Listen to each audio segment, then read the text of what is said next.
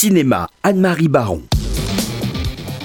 Le corps de la victime présentait sept plaies de profondeur variable, mais qui ont toutes été provoquées par le même objet tranchant type couteau de cuisine. Mademoiselle Bataille, quelles étaient vos relations avec la victime Flora Dufour?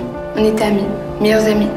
Vous affirmez donc, vous n'avez ni agressé ni tué Flora Dufour? C'est bien ça. Un film français, La fille au bracelet, tente de rivaliser avec le genre plutôt anglo-saxon du film judiciaire. Son réalisateur est un débutant, Stéphane Demoustier. Il parvient cependant à créer un suspense psychologique en adaptant un film argentin de Gonzalo Tobal, Acusada. Il filme le procès d'une adolescente de 16 ans accusée d'avoir violemment poignardé sa meilleure amie après la diffusion par cette dernière sur les réseaux sociaux d'une scène de sexe la concernant. On voit l'actualité. Hein. L'intérêt de ce film est de montrer le glissement du procès vers la mise en accusation d'une génération aux mœurs de plus en plus libres. C'est ce que dénonce l'avocate de la jeune fille, interprétée par l'excellente Annie Mercier.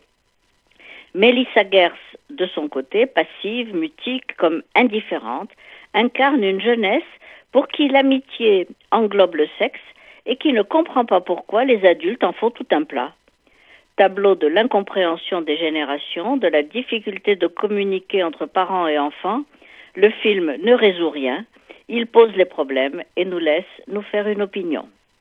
Bon, si en cette semaine de vacances vous préférez l'évasion, allez à Cuba avec Cuban Network d'Olivier Assayas, qui, dix ans après son biopic de Carlos, y retourne avec un projet ambitieux aux multiples ressorts dramatiques sur un épisode de la fin de la guerre froide entre Cuba et les États-Unis.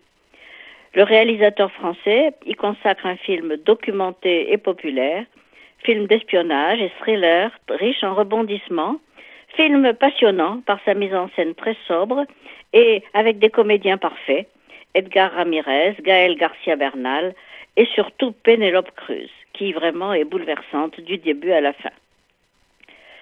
Si vous vous intéressez aux chamans, n'hésitez pas à partir pour un voyage initiatique chez les Fang du, Gabon et les Shipipo du Pérou, avec un documentaire vraiment très intéressant qui nous entraîne euh, avec la harpe sacrée à la rencontre de la sagesse des peuples premiers.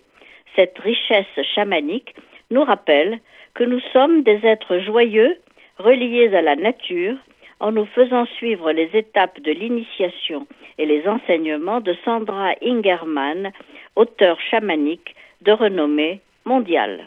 J'ai pris un sacré risque, j'ai misé gros. Je pense que ça va enfin payer. Je donne les Celtics gagnants à la fin, mais aussi à la mi-temps. En plus, je vais prendre les points au tir et les rebonds de Garnett. Qu'est-ce que tu sais? Je suis au courant de rien, je le sens, c'est tout. C'est le pari le plus débile qu'on ait jamais fait. Eh ben, on verra. Enfin, sur Netflix, ne manquez pas Uncut Gems des frères Safdi, un petit bijou de film noir dans lequel on reconnaît de nombreuses influences, à commencer par celle de son producteur Martin Scorsese. Mais il y a surtout une forme de radicalité propre au duo de réalisateurs de l'excellent Good Times. Adam Sandler crève l'écran dans le rôle d'un bijoutier new-yorkais pressuré par ses créanciers, ses clients, ses percepteurs.